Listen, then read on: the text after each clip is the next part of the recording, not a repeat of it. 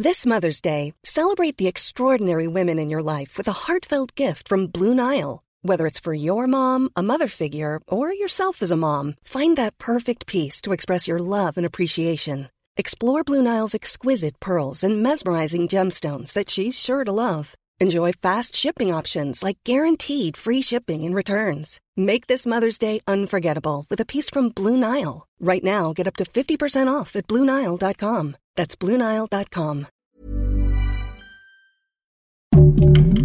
Heraldo Podcast, un lugar para tus oídos. Punto saludable.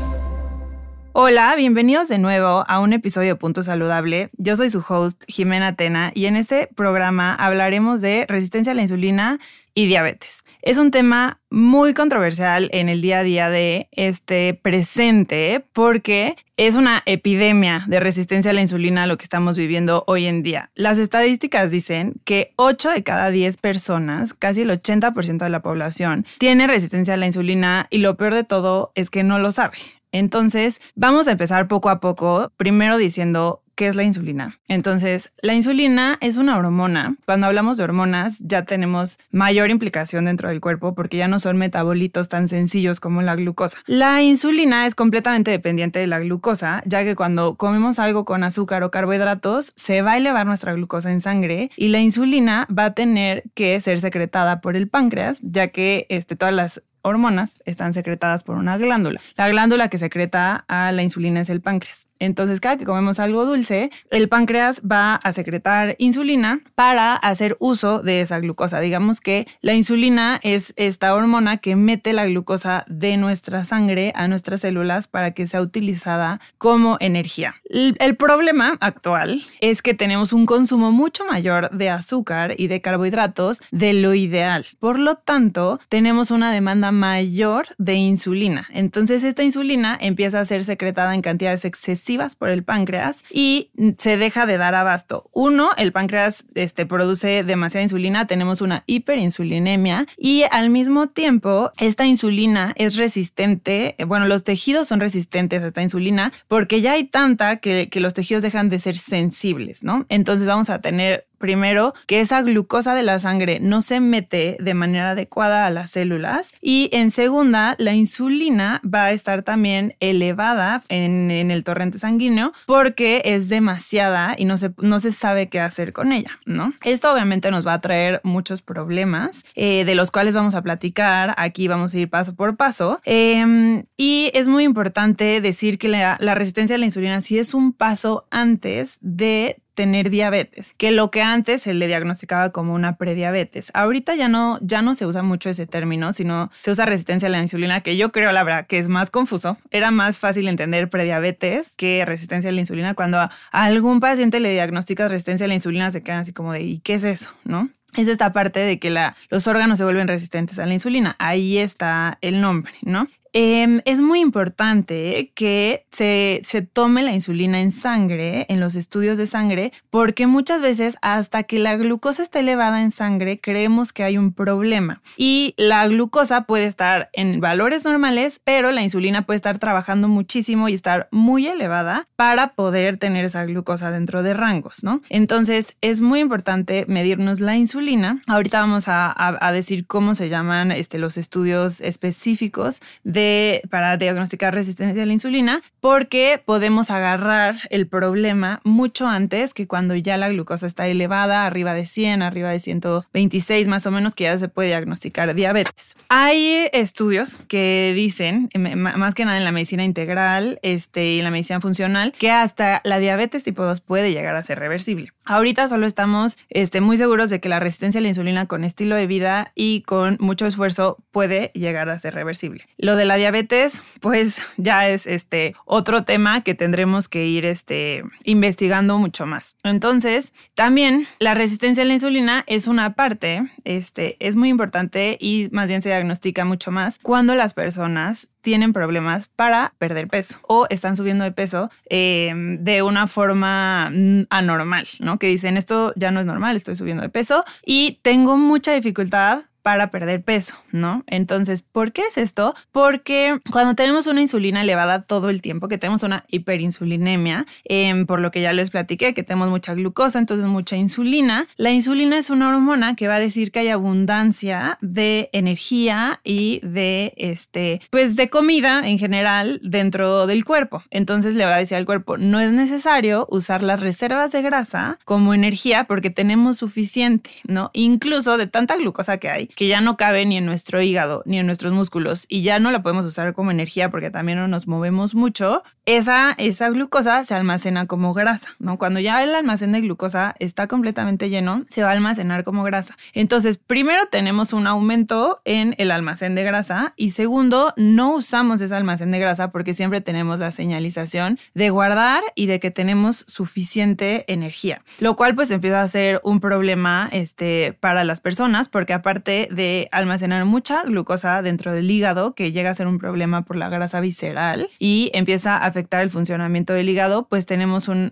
aumento de este, grasa corporal total, ¿no? Vamos a hablar de justo la medición este, de los niveles de insulina la prueba más, más común es el índice HOMA o OMA, que es H-O-M-A. Em, aquí, este, o así lo puedes pedir en el laboratorio o te puedes sacar la glucosa y la insulina y hacer esta operación, ¿no? También hay muchas calculadoras en internet para que se calcule el índice HOMA y entonces aquí se mete en la ecuación los niveles de glucosa, los niveles de insulina y te va a dar un rango que puede partir desde el punto 5 y puede subir, subir, subir. Un rango normal de índice HOMA es de 0.5 a 1.5. Entonces 1 más menos 5, ¿sale? Si estás ahí, se considera que eres sensible a la insulina. Un índice HOMA arriba de 1.9 se considera una resistencia a la insulina temprana. Un índice HOMA arriba de 2.5 se considera ya completamente una resistencia a la insulina significativa y que se debe de atender. ¿De acuerdo? Hay otro, este, ya como mucho más profundo estudio que se llama el Quantos RI o Quantos RI y ese, este, toma en cuenta ácidos grasos dentro de, este, de su ecuación y va a una gráfica que va del 0 al 120 si estás por arriba de los 60, o sea, 63, 64, hasta el ciento y tantos, ya empieza a ser resistente a la insulina. Entonces, el se nos da un poquito más de información porque ya las variables no solo es insulina y glucosa, sino también unos ácidos grasos, ¿de acuerdo? Ya llega a haber otro tipo de estudios que la verdad en México son más complicados em, y este y caros, ¿no? Entonces, yo les recomiendo que nos quedemos con esos. Este también puede estar em, la hemoglobina glucosilada, que nos va a decir cómo estuvo la glucosa los últimos tres meses, porque una prueba de glucosa de solo ayuno, pues no nos da información mayor. Entonces también les recomiendo que se saquen la hemoglobina glucosilada.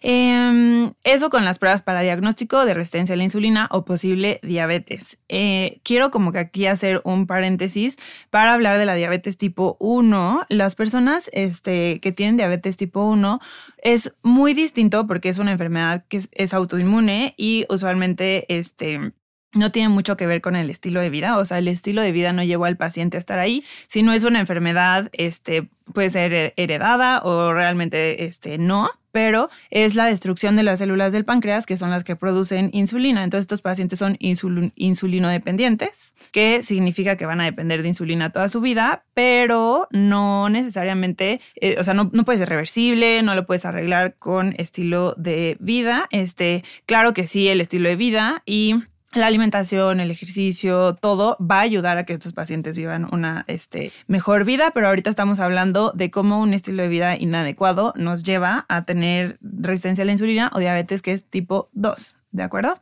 Entonces, este, vamos a hablar un poco de la sintomatología. Em, si tú no te has sacado estudios de sangre, no tienes la posibilidad de, este, de, de hacerlo, ¿no? Puedes em, empezar a sentirte fatigada este, y cansado muchas veces después de comer, ¿no? Este es un síntoma.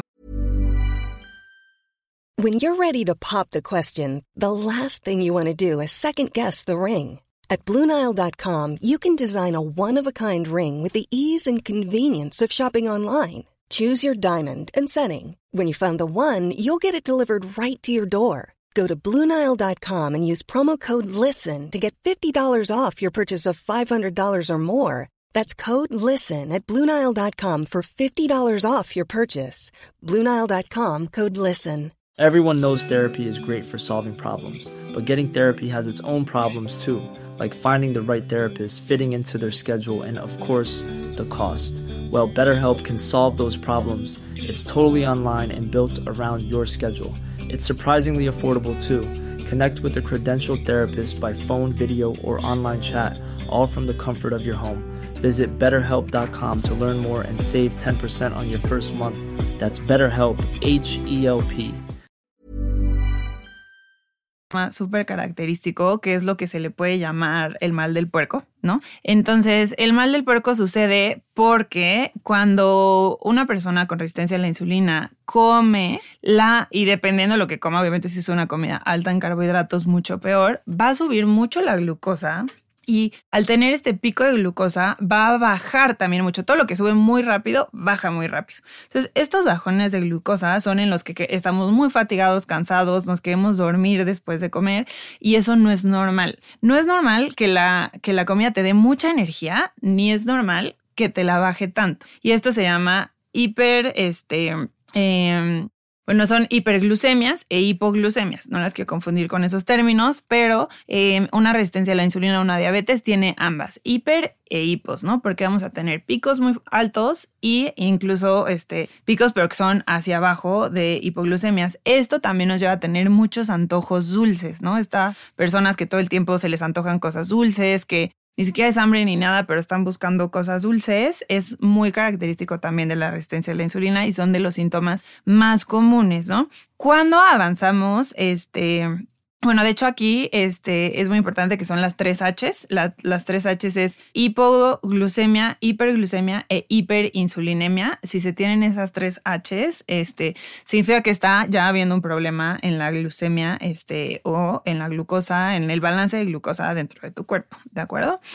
Para la diabetes, que es como ya un paso después, cuando las personas ya empeoran, ya ya no vimos esta resistencia a la insulina a lo mejor o no se trató a tiempo, vamos a tener eh, las tres P's, que es poliuria, polidipsia y polifagia, ¿de acuerdo? Aquí ya es cuando los síntomas empiezan a estar mucho mayores y se empieza a notar mucho más, ¿no? Em, aquí se empieza ya a perder peso, contrario a la resistencia a la insulina que se está ganando peso, aquí ya se empieza a perder y puede ser que este, notemos, por ejemplo, cambios en la visión, porque la diabetes nos va a afectar mucho tener la glucosa tan elevada, nos afecta mucho los nervios.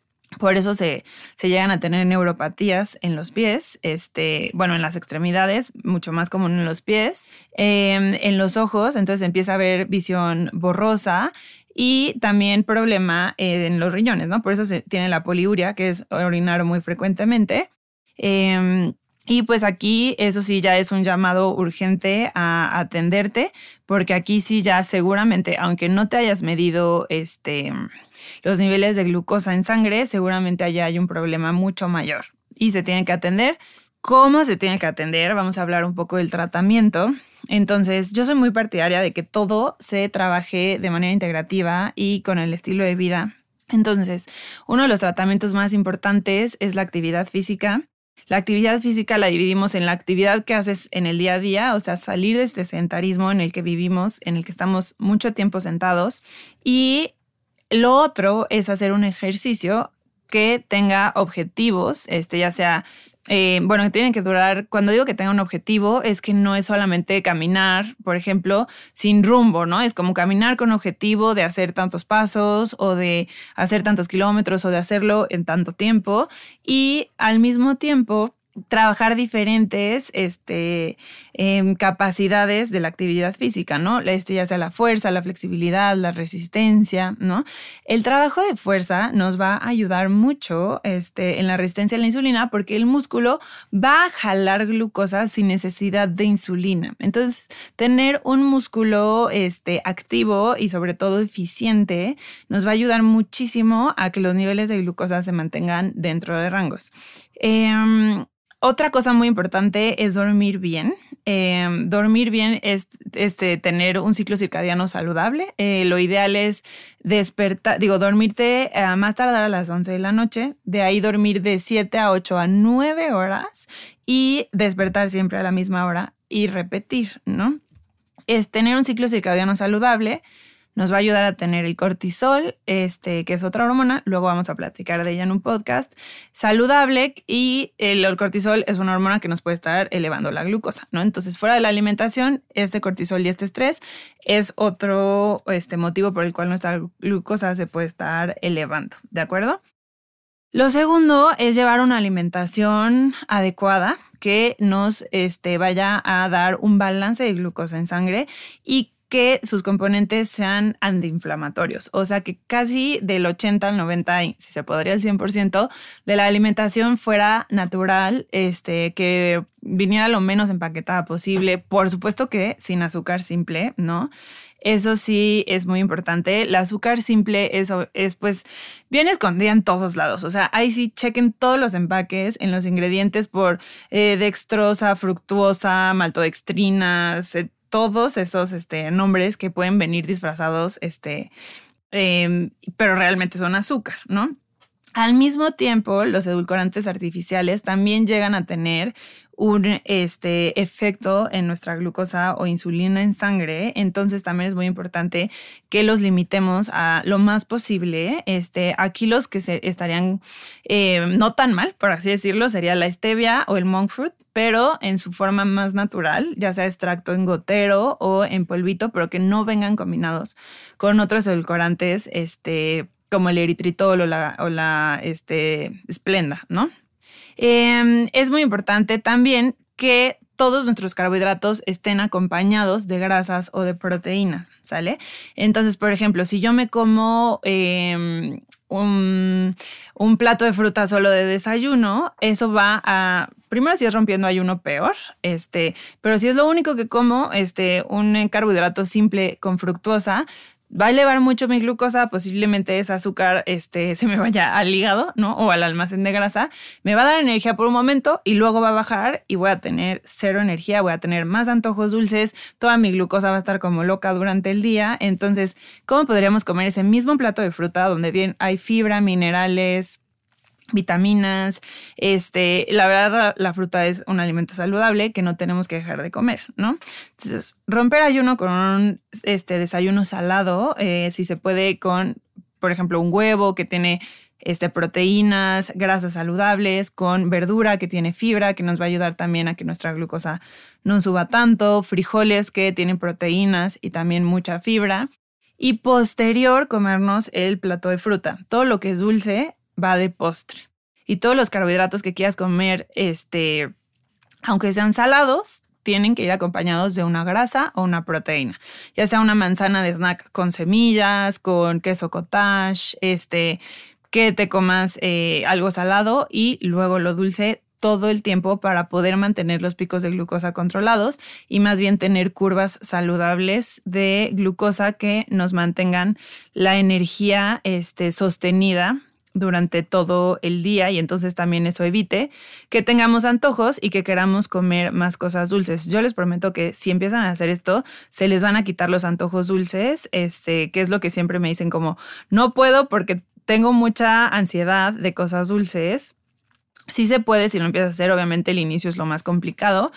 Y aquí llegamos a cosas que te pueden ayudar como la suplementación, ¿no? La suplementación, este, llegan a ser ciertos, em, pueden ser nutrientes como el cromo, el picolinato de cromo, este, pueden ser también em, plantas, ¿no? Como la berberina. La berberina es nuestra metformina natural. Si eres un paciente diagnosticado con resistencia a la insulina, o con diabetes, seguro vas a haber escuchado la metformina, es el primer medicamento que dan. La berberina es una planta que tiene muchos menos efectos secundarios que la metformina y el efecto es el mismo, ya se vio en muchos estudios este, científicos, ¿no?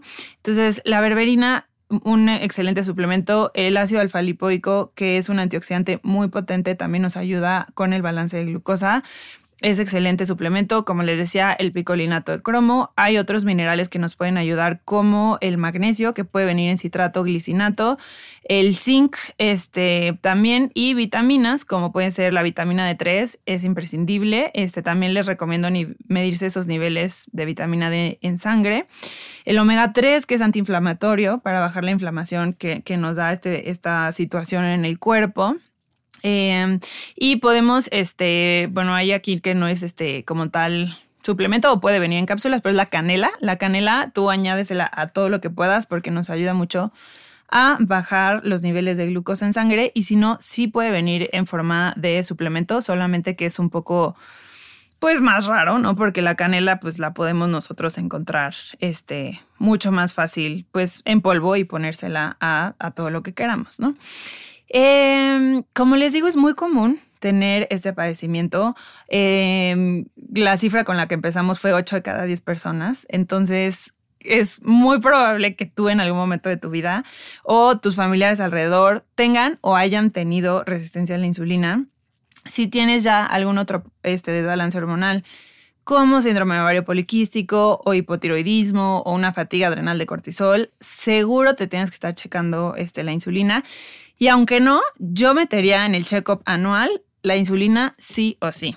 ¿Por qué? Porque esto ya es súper común y la dieta como normal de un mexicano nos está llevando a eso. Y, e incluso con alimentos saludables, sin saberlos comer, nos está llevando a eso y podemos decir que sí se ha convertido en una epidemia hoy en día en la población mundial y en México, ¿no?